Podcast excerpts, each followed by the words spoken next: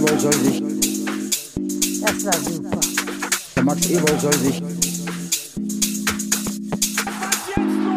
Vier Tage besoffen.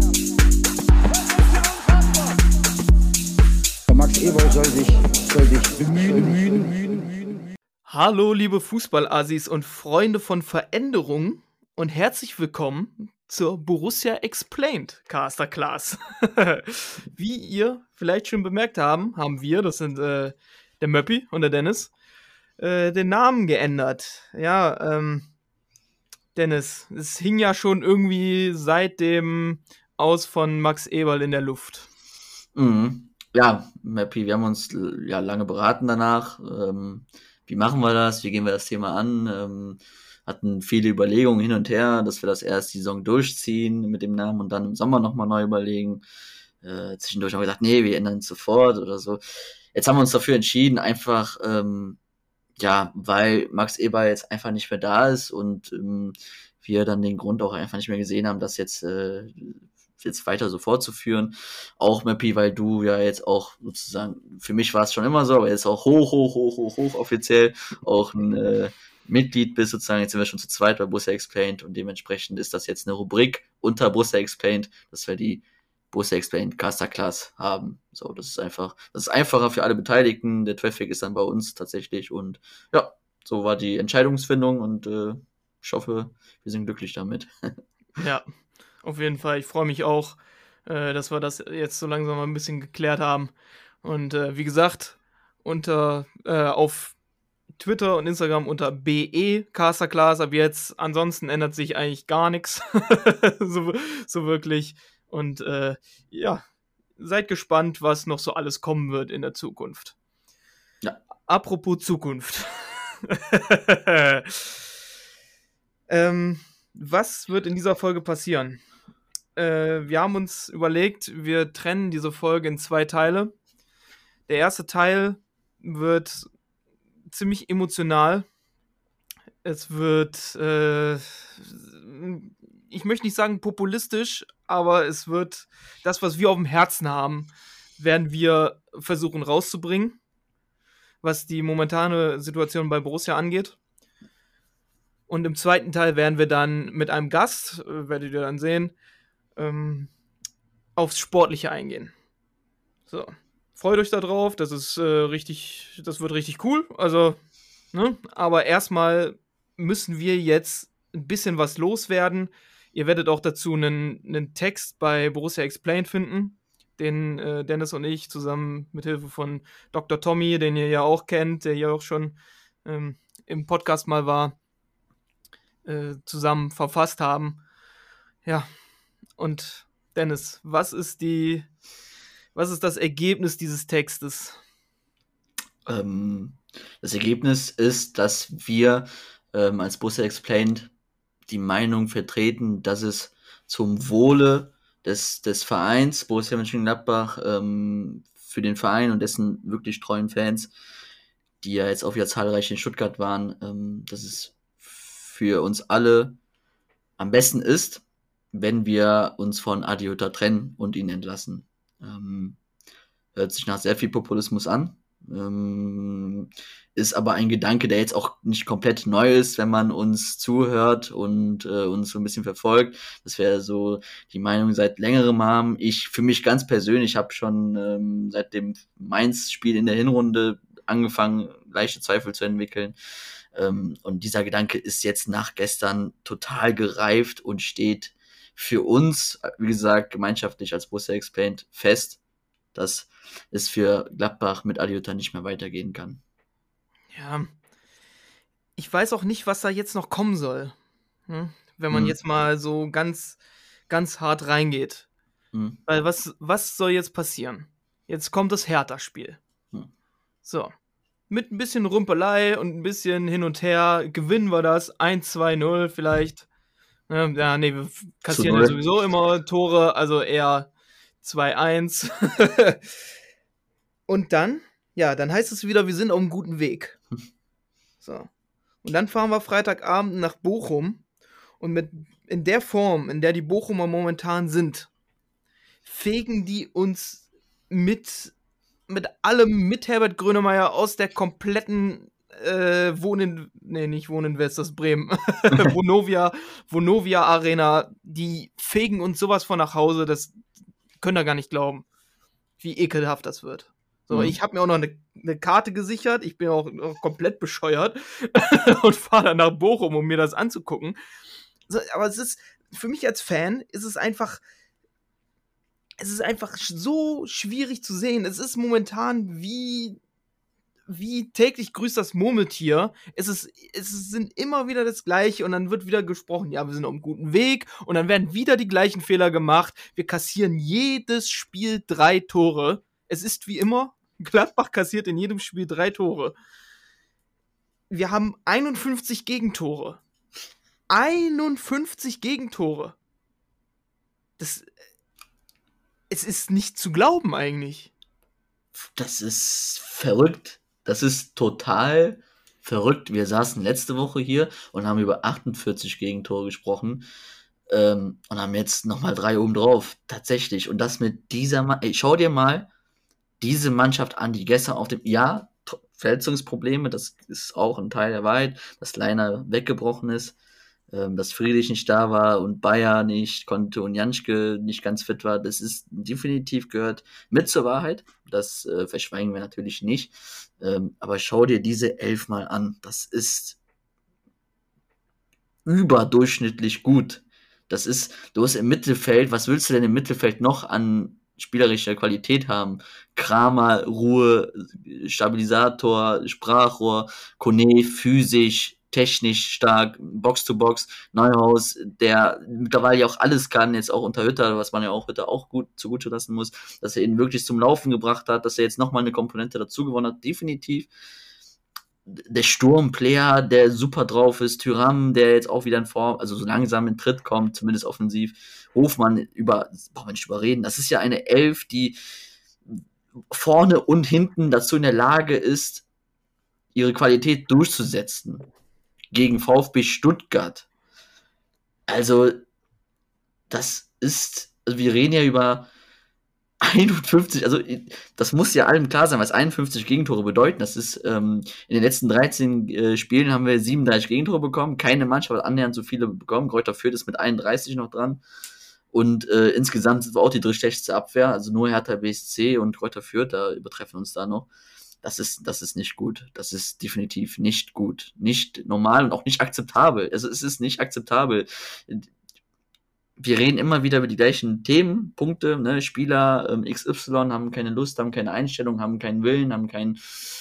Auch Matthäus hat sich gestern dann auf Thuram eingeschossen, habe ich auch nicht ganz verstanden, was das sollte. Dann natürlich das 3-2, wenn du darauf abzielen möchtest auf einzelne Spieler, klar, dann findest, findest du immer was. Ich kann aber auch sagen, von den sieben Spielern in der Box hat es keiner gerafft, äh, den zwei Meter langen Stürmer im Rückraum zu sehen. Klar, individuell, richtig, passieren immer Fehler, die zu Toren klar, führen. Klar, logisch, sonst entstehen keine Tore. Macht Sinn. Ähm, aber wenn du dir anguckst, also Hofmann sagt seit Wochen dasselbe. Hofmann sagt nach, jeder, nach jedem Spiel, das Anlaufen von uns hat nicht funktioniert. Wir hatten nie Zugriff. Kramer stellt sich dahin, sagt nach dem Spiel, wir laufen vorne an, klappt nicht, wir stehen hinten drin, klappt nicht. Ja. Also vielleicht stimmt uns der liebe Gott, wie er so schön sagte. Und das ist doch, sorry. Das mehr kann er doch, also mehr kann er doch gar nicht sagen. Das, der nächste Schritt wäre jetzt nur noch, ja, Adiutta muss raus, aber das kann er nicht machen. Das ist aber schon der letzte, das ist die, das ist die letzte Stufe von ihm. Mehr geht schon gar nicht mehr. Ja, das war wirklich Endstufe. Also sowas habe ich bei Gladbach auch noch nicht erlebt. Hm. Dass sich ein Spieler nach dem Spiel äh, hinstellt und sagt, äh, alle Leute, die irgendwas sagen, also über Grüppchenbildung, über der Leidenschaft. Leidenschaft und so weiter, die haben alle recht. Ja. Also, und das ist ja nicht so, Christoph Kramer ist ja keiner, dem mal sowas rausfällt auf einmal. Ne, der weiß ja, wie der mit Medien umzugehen hat und was der sagen kann und was nicht. Klar. So, und das, das und äh, von Jan Sommer, das war eine eindeutige Positionierung des Stamms von Spielern, die wirklich wichtig sind, gegen diesen Trainer. Also, oder die, die Art und Weise, wie da versucht wird, äh, Spiele zu spielen oder zu gewinnen oder was auch immer. Es kann ja nicht sein, dass, dass dass der Ansatz ist, so, wir, wir bauen auf, so, und dann kommt der Ball zu Kramer. So, und dann stellt Stuttgart den Sechserraum zu und das war's dann. So, und dann weiß man nicht mehr weiter, dann wird eine lange Tanne geschlagen und mit ein bisschen individueller Qualität kommt da vorne dann ein Tor raus. Das ist zwar hart gesagt, aber es ist, es ist so. Mhm. also, es wird sich komplett darauf verlassen, dass äh, wir haben, Dortmund wurde äh, oftmals scherzhaft gesagt, die spielen nur Haaland und Inshallah. Ja, was machen wir denn? Wir spielen Player und Inshallah. Das ist, also das ist wirklich, gibt Player den Ball, der wird schon irgendwas Gutes damit machen und dann war es das. Ja, Klar, der hat eine gute, eine, eine gute Entwicklung genommen, die eigentlich so die Arango-Entwicklung, ne? Dieses mit nach hinten arbeiten, ne, um dann nach vorne in seine individuelle Klasse auszuspielen. Alles gut, kein Problem. Aber der Gesamtkontext des Spiels funktioniert so nicht. Nee, also äh, nochmal, wir wollen ja, versuchen ja ähm, Pro und Contra aufzuzählen. Wir sind hier nicht komplett verpeilt und ähm, alles ist an die Schuld. Definitiv nicht. Das wollen wir damit nicht sagen. Der Verein hat 100.000 Baustellen, so wie es äh, Kramer formuliert hat. Das stimmt. Und ein Problem ist auch der Trainer. Wir kommen vom Sport, wir wollen vom Sportlichen, ähm, wir reden über das Sportliche, darum reden wir auch über Adi Hütter. Und du sagst es mit Player. Wir saßen hier, erinnere dich, ähm, nach dem Augsburg, äh, nach dem Bielefeld und Augsburg-Spiel, ähm, wo wir auch mit Tobi vom Birkeblock unter anderem gesprochen haben, äh, wo wir über Player gesprochen haben, wie, wie gut der individuell rausgerissen hat. Und diese vier Punkte hat Player geholt. Die hat er geholt. Äh, und das ist das Problem. Das Individuelle, klar kann man jetzt behaupten, dass jeder Trainer von individuellen Leist Leistungen profitiert. Klar, er steht ja, der Trainer steht ja nicht auf dem Platz, total logisch. Ähm, es gibt aber tatsächlich, so habe ich mal gehört, Muster, Spielsysteme, die man entwickeln kann, die natürlich von Sportlern leben und natürlich hat der Spieler A eine höhere Qualität als Spieler B, aber die trotzdem als System im ganzheitlichen funktionieren und nicht abhängig sind davon, ob der Name des äh, Spielers Player lautet oder keine Ahnung, Hannes Wolf. So. Und es ist so krass darauf basiert, dass vorne individuelle Spieler herausragen dass du halt, wenn es gut läuft, und es lief zum Beispiel in Frankfurt lange gut, speziell die letzte Saison, dass das dann hinten äh, trotz 53 Gegentoren, also sie sind, also du musst ja mal reinziehen, Adiota hat mit Frankfurt 60 Punkte geholt in der letzten Saison, was super ist für Eintracht Frankfurt und eine super Leistung, hat aber trotzdem dabei 53 Gegentore bekommen. Dabei aber auch 69 geschossen. Das zeigt, wenn es vorne läuft, wenn vorne die Spieler XY herausragen, dann ist das Spektakel möglich, dann gewinnst du das Spiel 5-2, 5-3, ne, das eine Wolfsburg-Spiel damals gegen Glas, dann weiß ich noch 4-3, gar keine Frage, aber wenn es vorne nicht klappt, nicht fruchtet, warum auch immer, und dazu gehören natürlich auch individuelle Leistungen, ne, das, dafür kann auch nicht nur Hütter was, dass Spieler wie Tyram Player lange, lange, lange komplett neben sich lagen, das ist auch ein Teil der Arbeit, natürlich, aber in letzter, letzter Instanz auch vom Trainer verantwortlich dafür, dass er diese Spieler packt. Diese Spieler haben Probleme gehabt mit diesem physischen Spiel. Player macht ja jetzt nichts anderes mit Ball, der das Fußballspiel ja nicht verlernt, nur er hat sich jetzt irgendwie das jetzt äh, mental beigebracht, dass er jetzt diese verdammten Wege macht, die nun mal gefordert sind, weil Mann gegen Mann, und das haben wir schon 10.000 Mal aufgeführt, das brauchen wir nicht nochmal machen. So, und diese Probleme sorgen dafür, dass du in letzter Instanz einfach in der Verkettung der Probleme, von kleinen Problemchen immer wieder davon, dass du dadurch leidest und dann diese Tore fängst. Nochmal, wir reden über 51 Gegentore.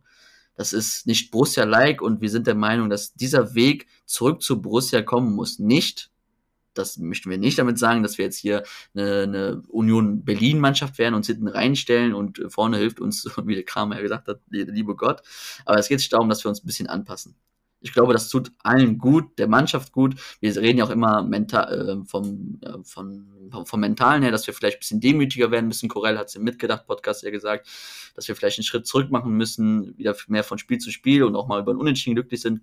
Verstehe ich den Ansatz, der ist auch richtig wahrscheinlich, auch wenn er kommunikativ nicht so gut ausgedrückt worden ist, meiner Meinung nach. Also das ist ja nochmal ein anderes Thema. Aber vielleicht sollte man das auch vom Spielansatz wieder tun.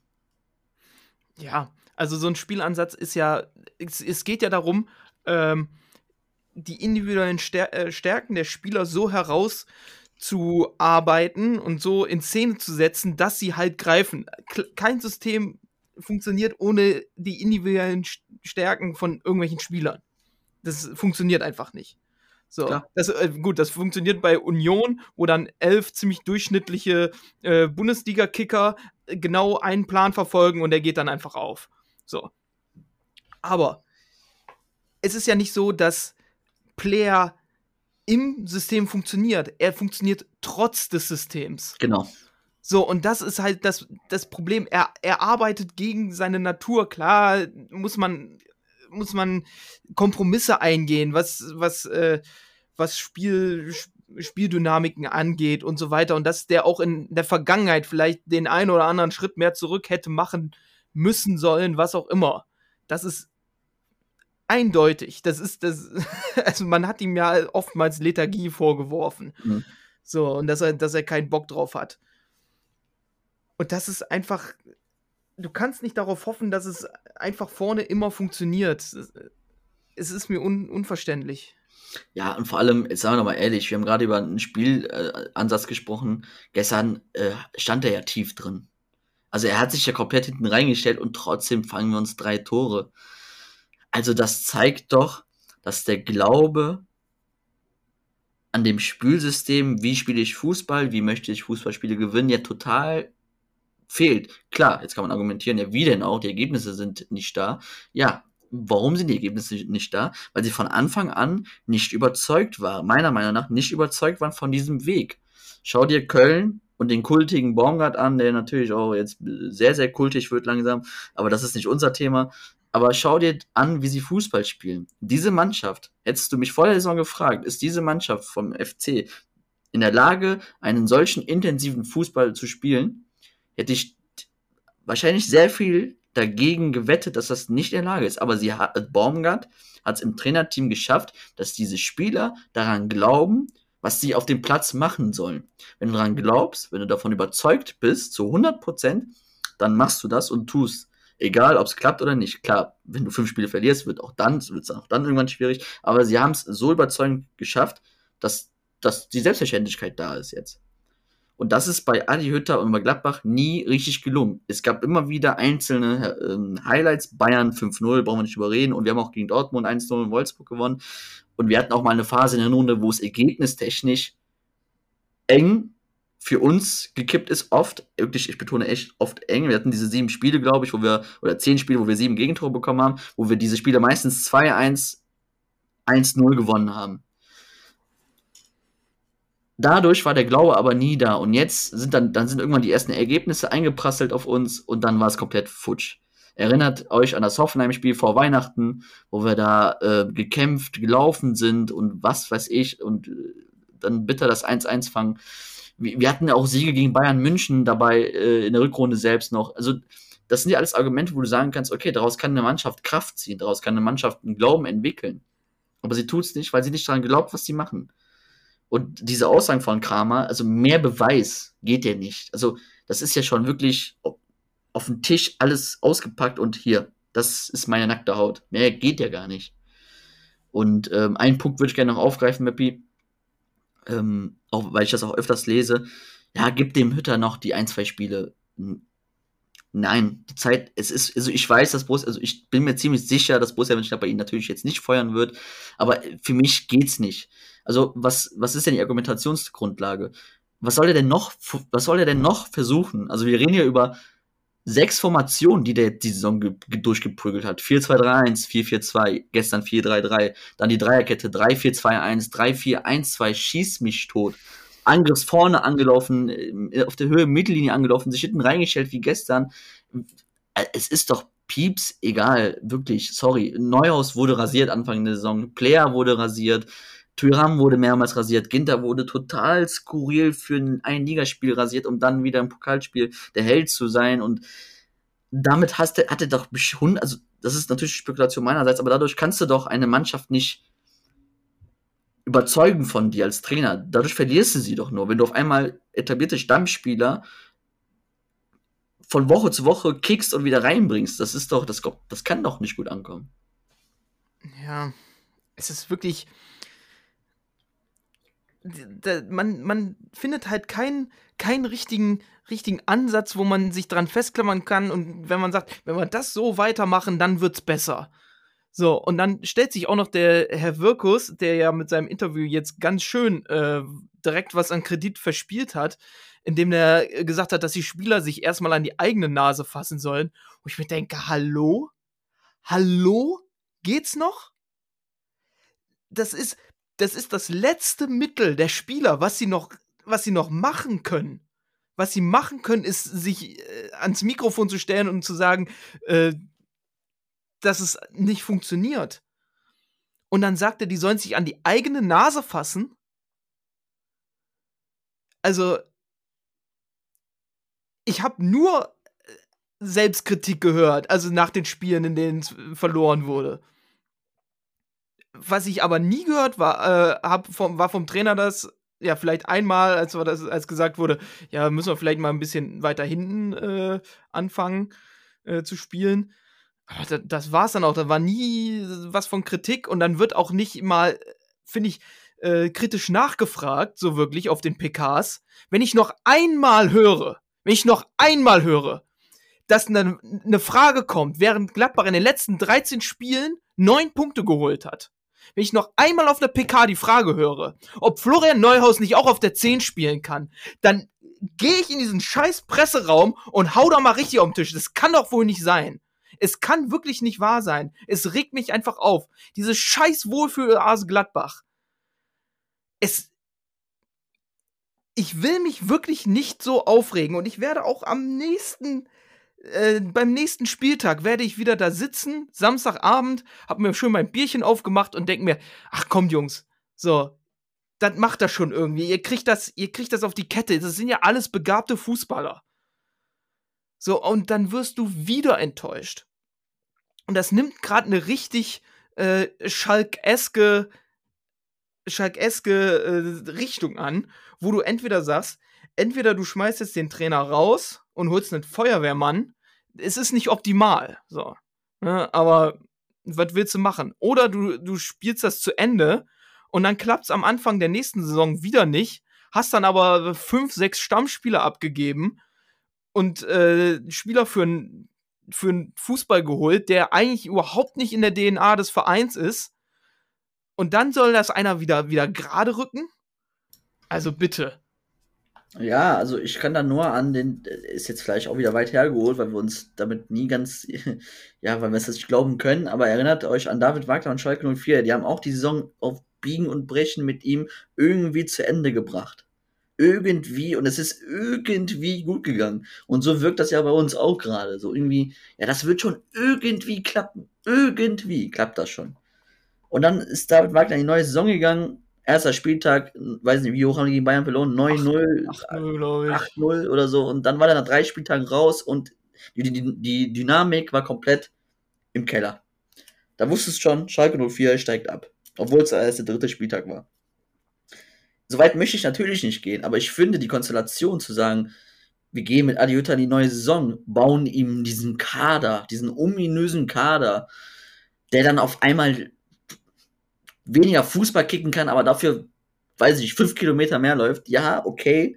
Aber ich finde, wenn es dann immer noch nicht klappt und wir dann auf einmal auf die Idee kommen, oh, jetzt brauchen wir doch einen neuen Trainer, der dann kommt und sagt, ich habe hier eine Mischung zwischen Leuten, die Fußball kicken wollen und Leuten, die den Ball jagen und was ist denn jetzt eigentlich die Idee des Vereins? Wofür stehen wir eigentlich? Und jetzt soll ich daraus eine Mischung finden und Bitte, um Gottes Willen, das darf nicht passieren. Es darf nicht passieren. Wie gesagt, es geht sich doch nicht darum, dass man sich hinten reinstellt. Ich als Fußballfan, wir sind alle Fußballfans, wir wollen alle offensiven Fußball sehen, wir wollen äh, Tore sehen. Die ersten zwei Tore gestern, auch wieder gestern, es war doch wunderschön. Wir haben uns alle drauf aufgegeilt und dachten, boah, wie geil ist das denn schon wieder?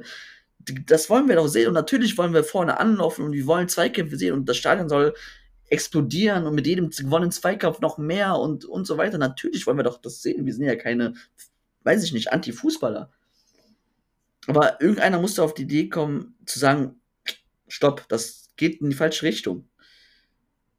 Es ist ja mittlerweile bekannt, laut den diversen Gerüchten in den Medien, dass Ebal Adiota mit, äh, damit gelockt hat, dass Spieler XY gehen sollen, Geld reinkommt und dass der Kader dann seinen seinen äh, Wünschen ähm, angepasst werden soll. Äh, total, ich, ich verstehe den Punkt auch irgendwo bei Adiota, der kann nichts dafür, dass jetzt bei Gladbach diese Dynamik entstanden ist, wie sie entstanden ist. Das ist natürlich auch für Adiota sehr bitter, gar keine Frage.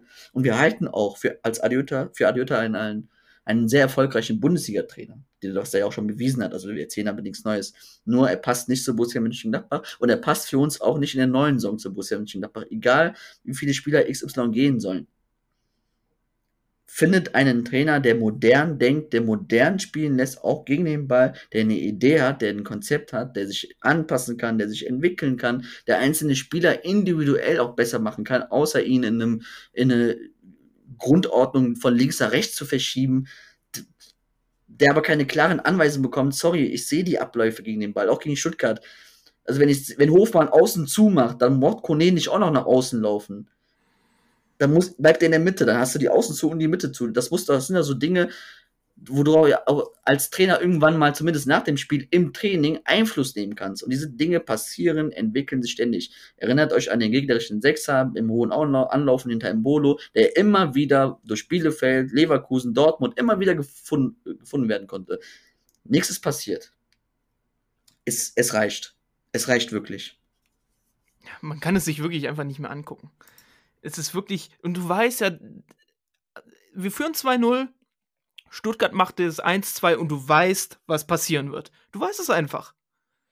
So, weil auch einfach nichts passiert, da kommen keine, keine, äh, keine Impulse von außen. Jeder weiß, jeder und seine Oma weiß, dass Markus Thuram die gleiche äh, die, die gleiche Ausdauer hat wie ich. so, vielleicht ein paar Minuten länger. Ne? Aber dass der in der 90. Minute, oder wann, wann war das 3-2? Also irgendwann 85., 90. Minute, irgendwann so, dass der dann einfach nicht mehr hinterhergehen kann. Das war, ist einem doch vorher klar. Oder? Oder sehe ich das falsch? Nein, nein, das ist total richtig. Wir haben ja ähm, Player und Tyram ja schon mehrmals in unseren Podcasts ähm, erwähnt, für dieses physische Spiel brauchst du natürlich auch die physischen Konditionen. Klar, logisch. Wenn du Mann gegen Mann spielst, auf dem ganzen Feld, dann äh, brauchst du eine, eine äh, Kondition, eine Physis von der Körperstruktur, wo du, den, wo du deinen Gegenspieler immer wieder gegen den Ball forderst. Äh, und bei aller Liebe, dass, wenn ich das sehe bei Tyram-Player, die können das ja allein schon aus diesen Gründen nicht. Natürlich passt sich gerade Player an. Er versucht es mit aller Macht. Neuhaus, äh, die versuchen es. Aber der Grundkern wird immer ein anderer bleiben. Also, wenn du Mathe kannst, kannst du Mathe. Wenn nicht, kannst du lernen, kannst du es üben. Aber du wirst wahrscheinlich nie der Mathe-Professor. Also, das ist, kannst du in allen Lebensbelangen, kannst du, kannst du das ja beziehen und vergleichen. Das ist, aber Adhüter braucht das, braucht das. Und das ist ja auch okay, dass er das braucht. Es ist ja nicht abwertend gemeint, sondern einfach nur ein Ansatz. Ansatz A, Ansatz B, Ansatz C und so weiter. Aber Ansatz A von Hütter passt nicht zu Ansatz B von Gladbach. So, und für mich ist jetzt die entscheidende Frage, ich meine, das werden die Verantwortlichen ja auch schon längst gesehen haben.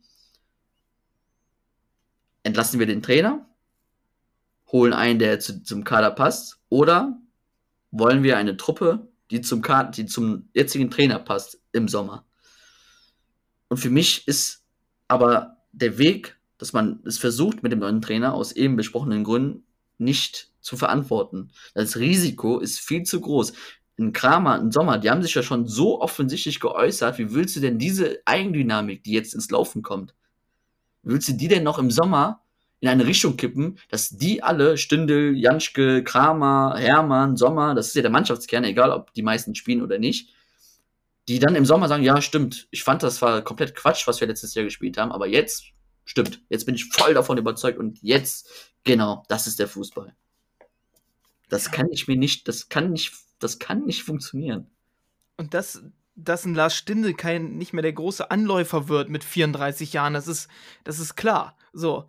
Und wovon hat Lars Stindl immer äh, gelebt? Dass er einer der besten äh, Key-Pass-Spieler in der, in der Bundesliga ist. So, und dass du dann vorne Leute hast, die in die Schnittstellen gehen. So, und dann hast du ein System, wo dann Lars Stindl komplett aus seiner, aus seiner Kompetenzrolle rausgezogen wird und dann auf so eine komische halblinke Zehner oder halbrechte Zehnerposition gesetzt wird. Klar, das ist eine gute Position für Alassane Player, so. Aber für Lars Stinde nun mal nicht. Und aber dann sieht Adi Hütter, äh, sieht den dann da, ja, da, da muss er jetzt durch quasi. So, und er wird Lars Stinde, der nicht mehr der schnellste ist, der wird kein Anlaufspieler mehr. Klar, das ist der Kapitän, der muss eigentlich spielen. Das ist, das ist die, sonst brauchst du keinen Kapitän, der nicht spielt. Das ist einfach so. Und den musst du doch so einsetzen, dass er seine Stärken vollkommen ausschöpfen kann. Und das ist bei wenigen Spielern der Fall. Also, ähm, auch da bitte nicht falsch verstehen. Klar braucht Borussia äh, einen Umbruch im Sommer. Wir sagen nicht, äh, dass wir den Kader so beibehalten sollen. Und ähm, natürlich, also Corell hat es im Mitgedacht-Podcast gesagt, ähm, natürlich muss man sich dem modernen Spiel anpassen, aber das moderne Spiel hat nicht nur diese eine Facette. Sie hat nicht nur diese eine komplett physische Facette, sondern auch eine, einen, einen schlauen Ansatz, wie man gewisse Dinge umgehen will. Ich, ich gehe da jetzt nicht ins Detail, aber auch Liverpool. Also Liverpool ist ja immer so dieses Kloppo, Rock'n'Roll und ja, aber auch die sind nicht, laufen nicht ständig vorne an und pressen und tun und sie, sie bereiten das vor, sie überlegen sich einen Plan, der geht auch mal schief, gar keine Frage. Menschen machen Fehler, was heißt Fehler? Sie denken, sie machen das Bestmögliche, Dinge entwickeln sich. Nicht immer gewinnt Kloppo, auch klar. Und ich möchte Gladbach nicht mit Liverpool vergleichen und auch nicht Klopp mit äh, Adiota. Es geht schon um die Ansätze. Und der Ansatz kann von Gladbach nicht sein, dass du jetzt von einer Fohlenphilosophie, sage ich jetzt mal, komplett rüberspringst auf einen total aggressiven und wirklich, wirklich sehr, sehr laufintensiven Spiel gegen den Ball. Das ist von, von, von Z auf A. Das ist nicht nur von D auf A, sondern wirklich von Z auf A. Das ist ein total Riesensprung, der weiß ich nicht, wie lange Zeit anspielt. Das ist ja, das, ist ja auch nicht nur die erste Mannschaft. Das muss sich ja auch durch die komplette Jugendarbeit ziehen. Du verfolgst ja als Verein eine Philosophie, wo du deine U-Mannschaften ja auch dementsprechend aufbaust und dementsprechend spielen lässt, damit sie dann in diese Philosophie, in den Profikader ja auch irgendwo sich hinein oder hineinwachsen. So, und das ist ja dann nicht nur Profimannschaft, sondern das zieht sich ja dann durch den kompletten Verein.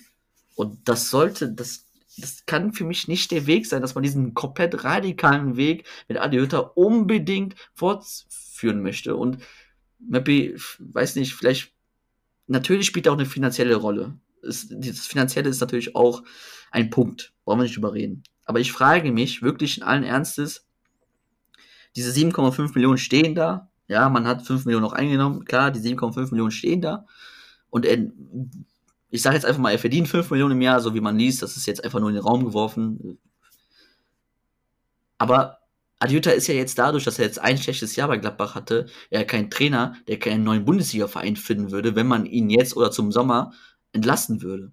So, lass ihn jetzt, entlass ihn jetzt, der findet bestimmt im Sommer schon wieder einen Verein. Und ich schätze ihn auch so ein, dass er jetzt keiner ist, der auf dem Vertrag sitzen bleibt, nach dem Motto, zahlt mal schön und er ist ja ein sehr sympathischer Mensch und ein sehr äh, loyaler Mensch, wie man auch rund um den Verein hört, der sehr also, gemocht wird im Verein. Und wie gesagt, ein schlechtes Jahr wird ihn jetzt in seiner Vita nicht unbedingt kratzen. Er wird einen neuen Bundesliga-Verein finden. Ich denke da nur an Hertha BSC und und und mit Freddy Bobic und, und so weiter. So, dann ist er auch schon wieder von der Gehaltsliste runter. Also das kann ja von Borussia aber nicht der Ansatz sein. Ja, nur weil er jetzt finanziell so teuer ist, können wir ihn nicht, können wir ihn nicht entlassen und wir müssen daran glauben. So, und dieser Satz, wir müssen daran glauben, sagt ja schon alles, dass es nicht klappen kann, nicht fruchten kann. Ja, ist es halt, und er würde sich doch viel mehr beschädigen, wenn jetzt im Sommer werden einige Spieler verkauft werden. So. Und es werden auch sp natürlich Spieler geholt werden, aber wie man hört, äh, wird auch mehr wieder auf die Jugend gesetzt. So, und wer, wer kommt dann da? Das ist, sind dann Rocco Reitz äh, Torben Mösel, vielleicht ein Hogewehr, vielleicht ein äh, Ivandro, die dann hochgezogen werden. Das sind ja keine Hütterspieler. Äh, die kann er ja nicht gebrauchen. Äh, Rocco Reitz ist der, der 15. zentrale Mittelfeldspieler dann im Kader. So, da wird auch ausgemistet werden. Aber das ist ja auch kein, kein Hütterspieler. Der, die können ja das alle auch physisch schon gar nicht. Der Ivandro, der wiegt Liebe an diesen Typen, ne? Der spielt, kann hat viel Potenzial, aber der wiegt 50 Kilo. so, wie soll der denn einen Zweikampf vorne gewinnen? Es ist mir unbegreiflich, was da der Plan hinter sein soll. Und diese Planlosigkeit macht einen fertig. Also, es ist. Ich will dran, ich will wirklich dran glauben, aber ich kann es nicht mehr. Ich kann es nicht mehr. Es tut mir leid. Äh, wir haben uns nach dem Pokalspiel gegen Hannover hingesetzt, Mappy, und hatten da ja auch schon eine klare, klar, natürlich auch aus einer tiefen Emotion heraus, weil wir uns auch direkt unmittelbar nach dem Spiel hingesetzt haben, aber emotional, ja, aber vom Gedanken her schon gereift gewesen, vorher schon, und haben ja gesagt, hört da raus. So. Und dazu stehen wir nicht, ähm, weil wir populistisch sind oder weil wir Aktionismus sehen wollen, sondern weil wir wirklich tief und felsenfest davon überzeugt sind, dass dieser Weg mit Adi Hütter, der natürlich nicht nur gegen die Person Adi Hütter gerichtet ist, sondern tatsächlich mit diesem Weg, mit dem Ansatz, seitdem wir jetzt eine halbe Stunde drüber quatschen, dass dieser Ansatz, dieser Weg mit Adi Hütter für Gladbach zu, in, in, falsch ist, nicht zu Borussia passt und der einfach schlichtweg falsch ist in unseren Augen und wir wirklich davon überzeugt sind, dass wir wieder ein bisschen mehr back to the roots kommen müssen. Wir reden, wie gesagt, Corell hat im Mitgedacht-Podcast wirklich ein super Interview gehalten, hat lange darüber gesprochen, wir müssen wieder ein bisschen back to the roots, wieder mal von Spiel zu Spiel denken und äh, seitdem Rose da war, gab es eigentlich nie ein Unentschieden, mit dem wir uns zufrieden waren, sondern wir wollten immer gewinnen. Und wieso sollten wir nicht mal mit dem Unentschieden in Stuttgart zufrieden sein? Verstehe ich. Aber dann macht es auch im Spielansatz. Und dieser Spielansatz heißt ja nicht, dass du deine Ambition begrabst, sondern du passt es an und bleibst ambitioniert. Warum auch nicht? Also, nur weil du vielleicht eine andere Idee hast, der und vielleicht defensiver ist, muss es ja nicht. Vielleicht ist der andere Trainer sogar noch offensiver, aber der hat einen Plan, wie du das machst, dann klappt sogar. Dann ist es auch okay. Aber du, das heißt ja, dieses aggressive Pressing vorne wird ja immer damit in Verbindung gesetzt mit, oh ja, die sind mutig, die wollen. Aber wenn es nicht klappt, dann ist es nicht mutig, sondern einfach nur scheiße. ja, ja. Wenn es nicht klappt, dann ist es einfach scheiße. so, so, einfach ist es. Und ja, ich glaube, wir haben alles dazu gesagt, ja. äh, was uns auf dem Herzen lag. Ähm, genau. Jetzt geht es dann gleich weiter mit dem zweiten Teil. Ja, jetzt kommt das Spiel gegen Hertha. Wir werden sehen, was dabei rauskommt. Freut euch die Woche über drauf. Äh, macht euch an dem Abend ein Bierchen auf. Es könnte eklig werden. Vielleicht auch zwei. Vielleicht. Ich möchte nur kurz an dieser Stelle noch anmerken, ich möchte aber meinen Humor nicht verlieren in dieser ganz traurigen, bitteren Phase. Ich habe es in der letzten Woche beim Tippspiel, da haben wir mit dieser Tellers getippt. Da habe ich gesagt, das wird lange 1-1 stehen und wir werden kurz vor Schluss, werden wir uns das 2-1 fangen. Ähm, es war jetzt nicht das 2-1, aber tatsächlich das 3-2. Also ich möchte mich hier nur noch mal kurz selber loben und auf die Schulter klopfen. Dennis, du bist so toll, wirklich. ich bin, also ich bin wirklich schon ein cooler Typ, muss ich schon zugeben. Ja, finde ich auch. Ja. Gut, dann geht es gleich weiter mit dem zweiten Teil. Äh, und da geht es mehr ein bisschen ums Spiel. Ja,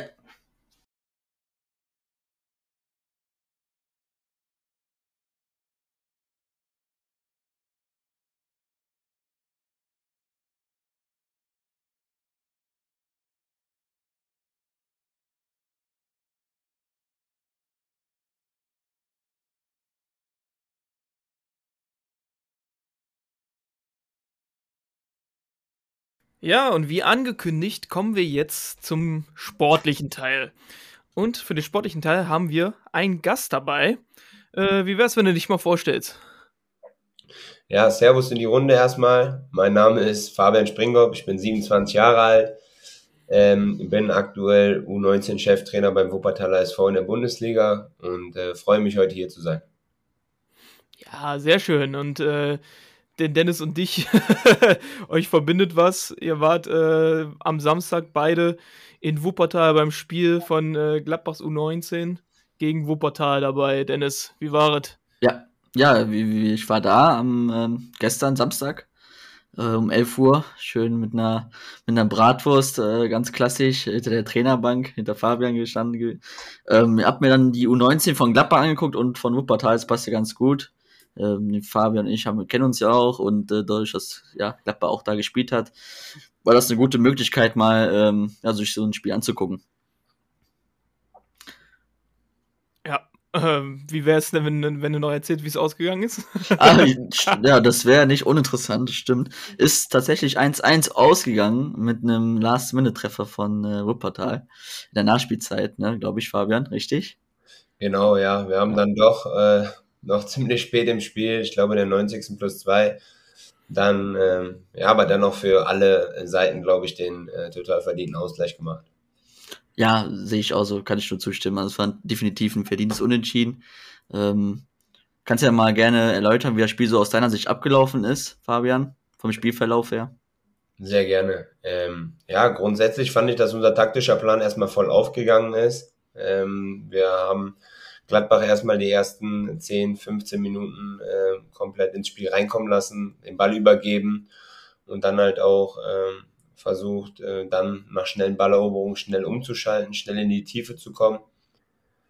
Ähm, das ist uns relativ gut gelungen, wenn man die erste Halbzeit dann noch im Großen und Ganzen sieht. Ähm, wir sind dann immer mutiger geworden, haben uns dann die Pressinglinie immer weiter erhöht und äh, sind dann auch immer mehr ähm, ja, zu direkten, gefährlichen Torchancen gekommen.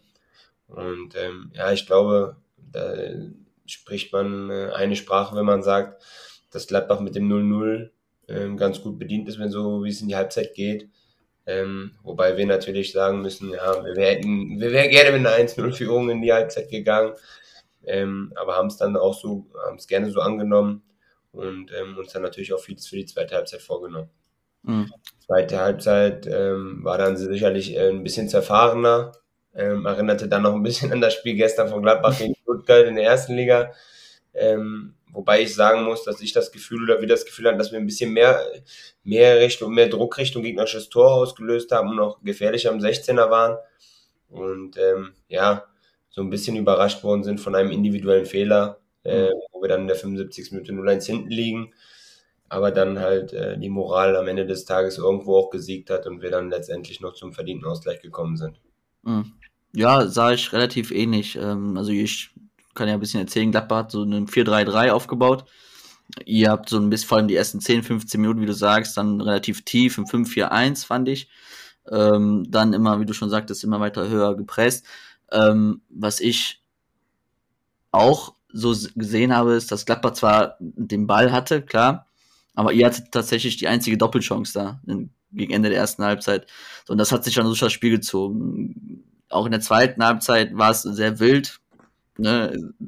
Auch da hatte Gladbach wahrscheinlich vom, vom, vom, ja, von der Beobachtung ein bisschen mehr den Ball, aber es war halt nie jetzt vom Muster her gefährlich. Sanchez hatte mal einen Lattenschuss, ähm, von ihm kam viel Gefahr in der zweiten Halbzeit, aber es war sehr, sehr hektisch dann aus Gladbach Sicht. Kam euch zugute, für euch kommt das gerade sehr gelegen. Ähm, was, was sehr typisch für Gladbach ist, das kann man auch auf die erste Mannschaft publizieren. Flanken über die, also über die Außen, Flanken jedes Mal brandgefährlich. Das war Wahnsinn. Von links und rechts kamen die Flanken rein. Ihr hattet zwar keine Flankenspiel, äh, also keine Zielspieler in der Box, so, so diesen 1,90-Typen, zumindest nicht in der Anfangsformation. Aber die, jedes Mal, wenn die Hereingabe von außen kam, war eine, das war war eine Zuordnung da, das wirklich, das ist typisch. Und dann fällt ja auch dann die 91. das Tor auch wieder total Gladbach-like von rechts aus dem Halbraum, zweiter Pfosten eingenickt drin. Und dann, äh, ja, war, also es war definitiv hochverdient. Also, ähm, ist zwar bitter für Gladbach, klar, wenn du über einen Gegentor in der 91. sprichst, ist klar, aber vom, vom Spielverlauf mehr als verdient. Also ich hab, kann mich an vier klare Torchancen erinnern für Wuppertal. Gladbach so eins bis zwei also, definitiv, ja. Zudem, jetzt habt ihr beide, also ihr habt, glaube ich, 14 Punkte, richtig, Fabian? Ja, wir haben 14 Punkte, ein Spiel weniger als Gladbach, Gladbach 15 Punkte. Ja. Und äh, dementsprechend, ja, unser großes Ziel Gladbach dann, ja, äh, für den kleinen Wuppertaler SV in Anführungsstrichen, großes Ziel, ähm, so einen großen Verein hinter sich zu lassen. Und ähm, ja, dafür werden wir bis Saisonende alles geben und versuchen aus den restlichen vier Spielen dann auch das Maximale rauszuholen. Ja, das, ich, das spricht total für euch, dass wenn ihr, ähm, wie du ja schon sagst, in Anführungszeichen keiner, kleiner Wuppertal ist schon, ähm, besonders wenn ihr mit so einer Mannschaft wie Gladbach mithalten könnt, ist, äh, weißt du, ich weiß, du darf, kannst wahrscheinlich auch nicht so viel darüber ähm, sprechen, hast vor allem natürlich auch nicht die Einblicke bei Borussia Mönchengladbach, aber hast du so ein Gefühl, warum das bei Gladbach ist ja auch so ein Thema, eine Jugendarbeit ist ein Thema. Wir haben jetzt mit Roland Wirkus einen Sportdirektor, der jahrelang dafür zuständig war für die Nachwuchsleistungszentren in Gladbach. Hast du so ein Gefühl dafür, warum das bei Gladbach in den letzten Jahren, die ja mal vor langer Zeit sehr dafür standen für die Jugendarbeit, Stichwort Testegen, Dahut, äh, Korb und so weiter, warum das so hakt, so scheitert momentan? Ja, grundsätzlich sieht man das Ganze schon sehr skeptisch, ne? wenn man sich die letzten Jahre anschaut, wie wenig Spieler quasi den Durchbruch da auch in die erste Mannschaft geschafft haben. Ähm, auf der anderen Seite muss ich sagen, ähm, dass wir uns nicht hauptsächlich mit Gladbach beschäftigen, sondern auch viel damit zu tun haben, ähm, ja, was wir auf den Platz bringen wollen am Wochenende und welche Spieler wir entwickeln wollen. Ähm, ja, trotzdem muss man sagen, dass jetzt auch in der Videoanalyse herausgekommen ist, wir haben uns auch Spiele von Gladbach live angeschaut, ähm, dass das schon sehr, ja, ist halt ein brutales Wort, aber sehr emotionslose Auftritte sind teilweise, dass die Spieler mental ähm, oft gar nicht so richtig bei der Sache sind und nicht dafür brennen, 90 Minuten Vollgas für die, für die, für die Borussia aus Gladbach zu geben. Und ich glaube, ähm, da sind einige Mannschaften einen Schritt weiter. Ja, die wissen, dass sie da nicht nur über die fußballerische Qualität, die, die Gladbach auch definitiv hat, darüber brauchen wir nicht diskutieren. Ähm, aber da sind halt andere Komponenten, die noch mit einspielen.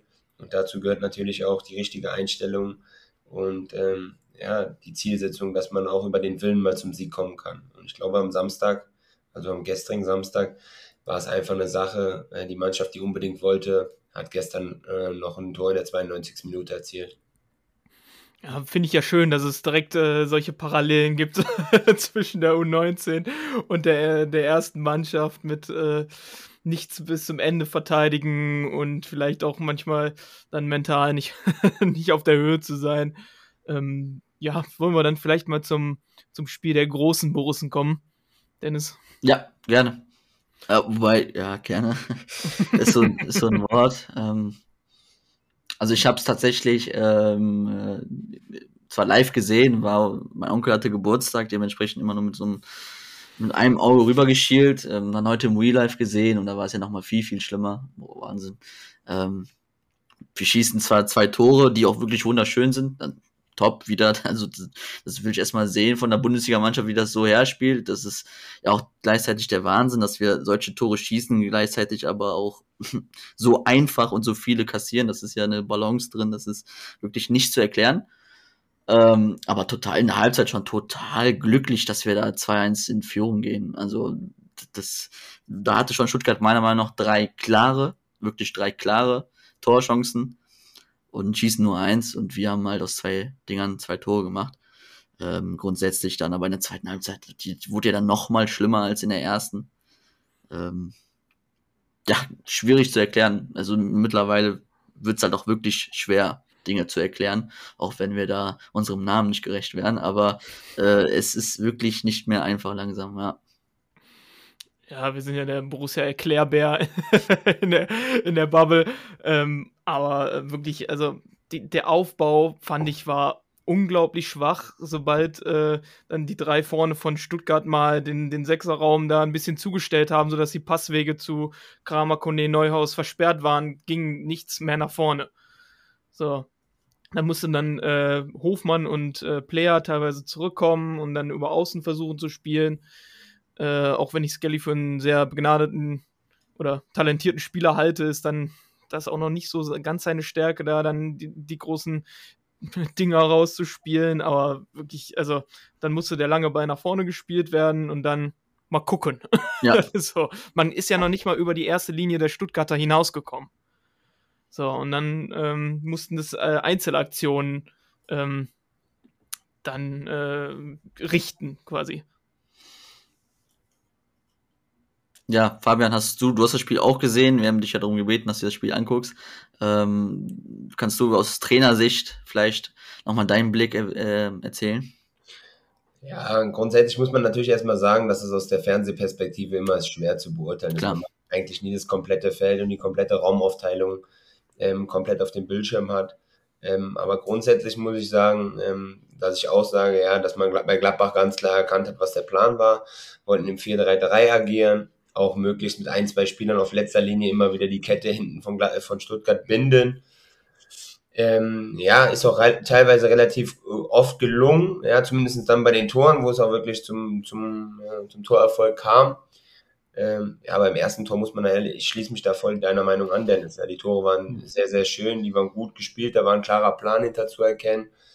Ähm, wobei man natürlich bei Gladbach sagen muss, dass diese, diese Qualität ähm, dann im Laufe des Spiels auch ein bisschen nachgelassen hat. Ähm, beim ersten Tor sieht man große individuelle Qualität durch äh, Neuhaus, wie er den Ball mit Player da ähm, kurz zirkulieren lässt und da auch durch in die Box kommt.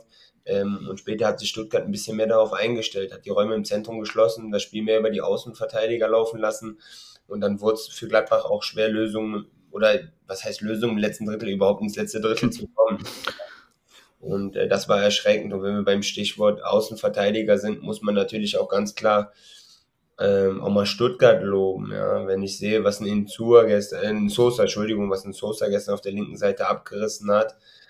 Ähm, und parallel dazu, ähm, was ein Skelly dazu geleistet hat, offensiv, hat man gestern ganz klar gesehen, dass, dass Stuttgart das Ziel hat, über links Vorstöße zu liefern, über links durchzudringen und bei Gladbach auch ganz klar ähm, ja, die rechte Seite als Schwachpunkt auszumachen.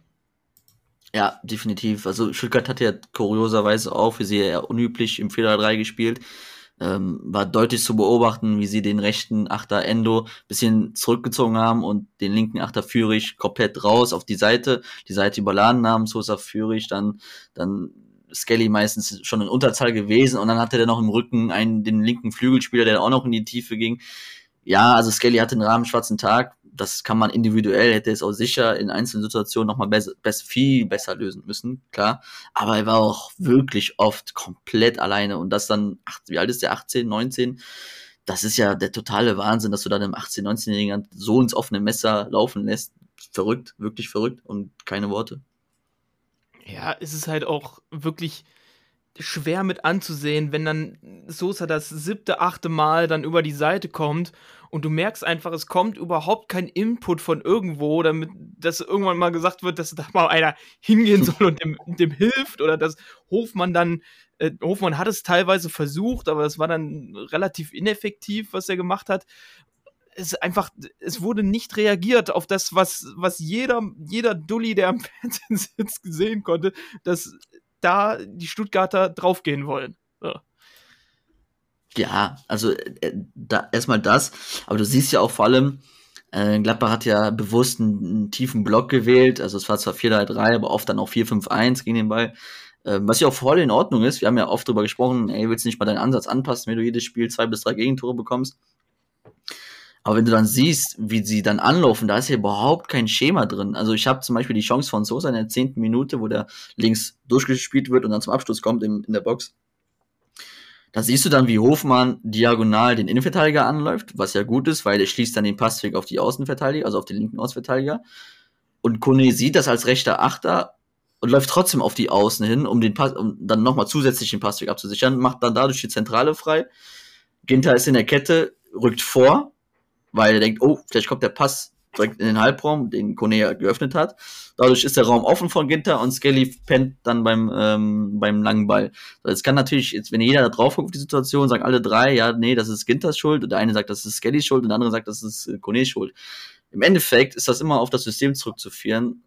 Es ist, das sind, es sind keine Muster vorhanden. Ich sage das bewusst so, es sind für mich keine Muster vorgegeben, wie man gegen den Ball im Detail agieren will. Das ist wirklich Wahnsinn. Also, gefühlt machen elf Spieler alle was anderes. So, so wirkt das. Also so, so ist es auch. Also ich kann es wirklich für Woche für Woche sitze ich da und denke mir, warum, wieso, wieso läuft der so? Ich versuche es dann mir herbeizuziehen, aber ich finde keine keine Ansätze. Also ja, es ist wirklich gefühlt so, der, der, der äh, Defensivansatz ist, äh, den ersten Spieler, den du siehst, den läufst du an. Ja, und das war's dann. Ich weiß, dass es wahrscheinlich nicht so abgesprochen ist, weil das wäre ja, klar. ziemlich sehr billig, aber es wirkt halt so, ne? Und das ist halt so super frustrierend, weil dann, dann sind da auf Skellys Seite drei Leute und der, der wird komplett schwindlig gespielt und der, und mit jeder Flanke von Sosa hat sich einfach die Chance erhöht, dass jetzt gleich ein Tor fällt. Weil äh, Kalajdzic, der ist ja alleine so groß wie Ginter und Elvedi zusammen. so, und das sind ja sowieso schon nicht die kopfballstärksten äh, Spieler äh, in der Bundesliga. Und der, der hat wirklich jeden Ball gekriegt, ne? Das ist wirklich. Äh. Was mich schon interessieren würde, Fabian, ähm, dein, dein, also deine Meinung noch zum dritten Gegentor. Äh, da würde ich mal gerne deine Sicht sehen wollen oder erhören wollen, wie du da die Abwehr von Gladbach bewerten würdest in der Situation. Ja, grundsätzlich sage ich, ähm, für mich fängt das Tor schon ein bisschen, bisschen früher an als der Zeitpunkt, wo Kalajdzic den Ball reinhaut. Ja, also ich sage grundsätzlich wieder Ausgangssituation, Freistoß, Foul von Scully. Mhm. Ja, klare Sache ähm, hat man, habe ich eben schon erwähnt, aber hat man sich irgendwie Stuttgart draufgestellt, ja, dadurch, dass das Mavropanos auf rechts verteidigt hat, wusste man, dass die rechte Seite nicht diese offensive Durchschlagskraft entwickeln würde. Ja, man hätte sich darauf einstellen können, dass äh, Stuttgart versucht dann ordentlich über links durchzuziehen und das ist ihnen ja dann auch eigentlich über die kompletten 90 Minuten gelungen. Und ähm, da wieder zurückzukommen, ja, Freistoßsituation, Scully verursacht den Freistoß, ähm, dann findet wieder eine Aktion statt, ähm, Sosa gegen Turam. Ja, muss man auch ganz klar sagen. Ähm, das Zweikampfverhalten ist da ein bisschen, ähm, ja, ich sag mal, das ist eher Begleitschutz als ähm, der Wille zum Ballgewinn. Und ähm, letztendlich ist das dann natürlich auch im Zentrum der Strafraumbesetzung, wenn man sich das dann äh, ja vor Augen führt, dass Kalajdzic der einzige, einzige richtige Mittelstürmer ist und der eigentlich auch bei jedem Flankenball gesucht wird äh, wird er da sträflich alleine gelassen und vor allem dann noch im Rückraum, wo ein Spieler seiner Größe eigentlich niemals stehen darf, sieben, acht Meter vom Tor, zumindest nicht alleine. Ähm, und dann hat er halt auch mit seiner Qualität, die er hat, keine Probleme, den Ball einzuschieben. Aber ich glaube, das dritte Gegentor war sinnbildlich dafür, ähm, dass, es eine dass eine Anreihung von Fehlern ist und dass eine Fehlerkette dann zum entscheidenden, zum entscheidenden Schlusspunkt führt, der dann mit dem 3-2 endet, ja. Ja, also ich finde es bemerkenswert, wie sieben Leute, ich habe nachgeguckt, sieben Leute von uns in einer Linie stehen. In einer. Also in einer Grundlinie und keiner von den sieben im Rückraum. Also nicht mal, also von sieben Leuten hat keiner gesehen, dass irgendeiner im Rückraum steht. Das ist doch, also nicht falsch verstehen, Fabian, aber das, wenn ich das in der U19 sehen würde, okay. Aber selbst da passiert sowas nicht. Das ist ja total das ist wirklich verrückt. Es ist total skurril, wie sowas sein kann in der Bundesliga. Egal in, egal in welcher Situation, also von sieben Leuten muss irgendeiner sehen, der zwei Meter lange Stürmer steht im Rückraum komplett blank. Irgendeiner. Und selbst wenn der Schiri ist, der sagt, ey, hallo, das ist alles, so, wie, wie verteidigt ihr denn?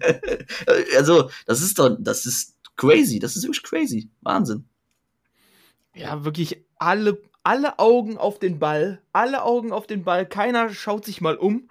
Und das, das sind ja wirklich vier Leute in dem 16er da, dahinter noch oder fünf, glaube ich sogar. Es, es, ist einfach, es ist unglaublich. Und äh, was ich auch noch ziemlich sinnbildlich finde, war das, äh, das 2 zu 2, äh, wo Benze Baini diesen schönen, ähm, schönen Pass in die Mitte des Strafraums spielt. Äh, und es ist wirklich, man hätte es mit viel Gerümpel, hätte man es verteidigen können, aber ähm, es ist wirklich, dann passiert dieser, dieser Pass von, von Benze Baini, äh, es ist zum Verzweifeln einfach. Und dann weiß man auch nicht, was man dann, was man dann noch, noch machen soll. also mir fällt da kein Lösungsansatz ein. Ja, es ist schwierig. Also klar, zurück Du hast auf das zweite Gegentor jetzt gerade hm, eingegangen, aber auch gerade beim dritten Gegentor, ähm, um da auch gleich die Überleitung zu Twitter zu finden. Natürlich stellt kein Trainer dieser Welt so eine Abwehr hin. Also keiner ordnet so eine Abwehr. Das ist ja total logisch und total klar, dass Hütter nicht sagt, ey, der Rückraum, das ist total egal, macht mal, wie ihr wollt. Logisch. Ähm, so ein Ding entsteht aus dem, aus dem Verantwortungslosigkeit, dass keiner ähm, in der Kette, sie fühlen sich alle wohl, weil sie sehen, ja, wir sind mit sieben Mann in der Box und keiner hat diesen einen Gedanken im Kopf, Verantwortung zu übernehmen und nicht Angst zu haben. Dadurch, dass du Angst hast, bleibst du in der Kette, weil du willst nichts riskieren, du willst nicht nach, den Weg nach vorne machen, weil du denkst, oh Gott, was passiert denn hinter mir dann? Ich möchte nicht schon wieder derjenige sein, der schuld ist. Und dieser Gedanke passiert, wenn du kein Selbstbewusstsein hast, wenn du von Anfang an nie den hundertprozentigen Glauben an das System hast, dann verlierst du Glauben, du kommst in einen negativen Strudel rein, wo du negative Ereignisse und Ergebnisse einfängst, du bist mental, wie gesagt, nicht da, du glaubst nicht daran und dann passieren solche Dinge. Und das führe ich auch, natürlich nicht nur, nicht nur, aber auch zu Adi Hütter. Klar, nochmal, er ort, keiner ordnet so eine Abwehr da. Das ist total logisch, das unterstellt ihm auch niemand. Aber solche Dinge passieren halt, wenn du nicht an ein System glaubst und du dann negativ so angeknackst bist, dass du halt solche Dinge nicht wahrnimmst tatsächlich. Oder Angst hast, Dinge zu machen, aktiv zu werden, aktiv zu bleiben. Das ist halt im Kopf das Entscheidende. Auch da, auch da würde ich wieder sagen, ähm, ja, da würde ich dir leicht widersprechen, weil ich glaube, da sind die Trainer ähm, oder da sind den Trainer halt auch oft in den Situationen einfach die Hände gebunden. Ja. Ich glaube, ich glaube, da sind andere Faktoren entscheidend als ähm, ja die Staffelung beispielsweise, weil der zweite Pfosten in der Viererkette oft unterbesetzt ist, wenn durchgeschoben wird. Ähm, und natürlich die, die Entstehung des Tores, ja, gerade das, was du angesprochen hast, das 2-2, das ist ja, beruht ja mehr auf, ähm, ja, auf mehr auf Zufallsprodukten letztendlich, dass der Ball über die Linie gedrückt wird. Ähm, ich glaube eher ähm, wirklich, dass, ähm, wie du schon sagtest, dass es eher daran liegt, dass die Mannschaft total verunsichert ist, dass sie selbst nicht damit gerechnet hat, zum jetzigen Zeitpunkt auf, in dieser äh, Situation so dazustehen, ähm, dass man selbst davon überrumpelt ist, aber auf der anderen Seite halt auch nicht alles investiert, um wieder aus dieser Situation herauszukommen. Und ich glaube, mit mehr Leidenschaft, ja, dafür, wofür Gladbach steht, dafür, wo Gladbach, wenn ich mich zurückerinnere, auch in die Champions League gekommen ist, etc. Und ich glaube, das sind einfach Sachen, die die Spieler abrufen müssen, um da wieder zurück in die Erfolgsspur zu kommen. Ja, auf jeden Fall. Und jetzt geht's äh, dann nächste Woche weiter mit dem Spiel gegen Hertha. Also, das wird ja das, das komplette Rümpel-Keller-Duell. Also, das schreit schlechtes 0 zu 0, dieses Spiel. Also, also beide mit so beschissener Abwehr, aber genauso beschissenem Sturm. Äh, das kann nur, also 0 zu 0 oder ein verdammt schlechtes 1 zu 1 werden. Es ist, wirklich. es ist uns nicht zu wünschen, aber es ist einfach nur traurig. Ja, das Hertha-Spiel, das haben wir eben schon besprochen. Das ist, äh, das wird natürlich nochmal hochexplosiv. Ich würde an der Stelle den Fabian gerne entlassen, der seine wertvolle Zeit für uns geopfert hat, mitten im, äh, im Studiumstress, Fußballstress, äh, Schulstress. Äh, gleichzeitig schon noch als Lehrer aktiv. Ähm, dementsprechend äh, Fabian, für dich alles, alles Gute nochmal beim Wuppertaler SV. Echt cool, was ihr da auf die Beine gestellt habt mit der U19. Das spricht für euch, dass ihr nur ein Punkt hinter Gladbach steht und wie gesagt gestern an dem Sieg näher dran gewesen seid. Ähm, für, für euch nochmal alles Gute und viel Glück für die restliche Saison. Ganz recht herzlichen Dank. Danke, dass ich hier sein durfte. Ich verfolge euer Format und äh, ja, finde, äh, obwohl ich kein Borussia Mönchengladbach-Anhänger bin, äh, das Ganze sehr, sehr interessant und äh, befürworte das gebt weiter Gas. Euch danke, dass ich auch nochmal hier sein durfte und ähm, ich hoffe, ja, dass wir unsere sportlichen Ziele mit dem Wuppertaler SV erreichen und ihr auf eurem Weg und auch mit dem, mit dem Weg der Borussia erfolgreich bleibt.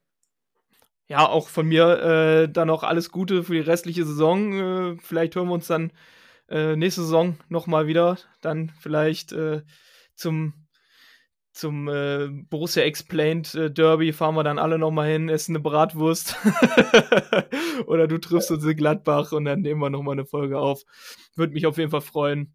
Äh, war super sympathisch. Guckt euch die Spiele vom Wuppertaler äh, SV an, wenn es geht, äh, wenn ihr mal Zeit habt. Und äh, wünsche dem Fabian alles Gute.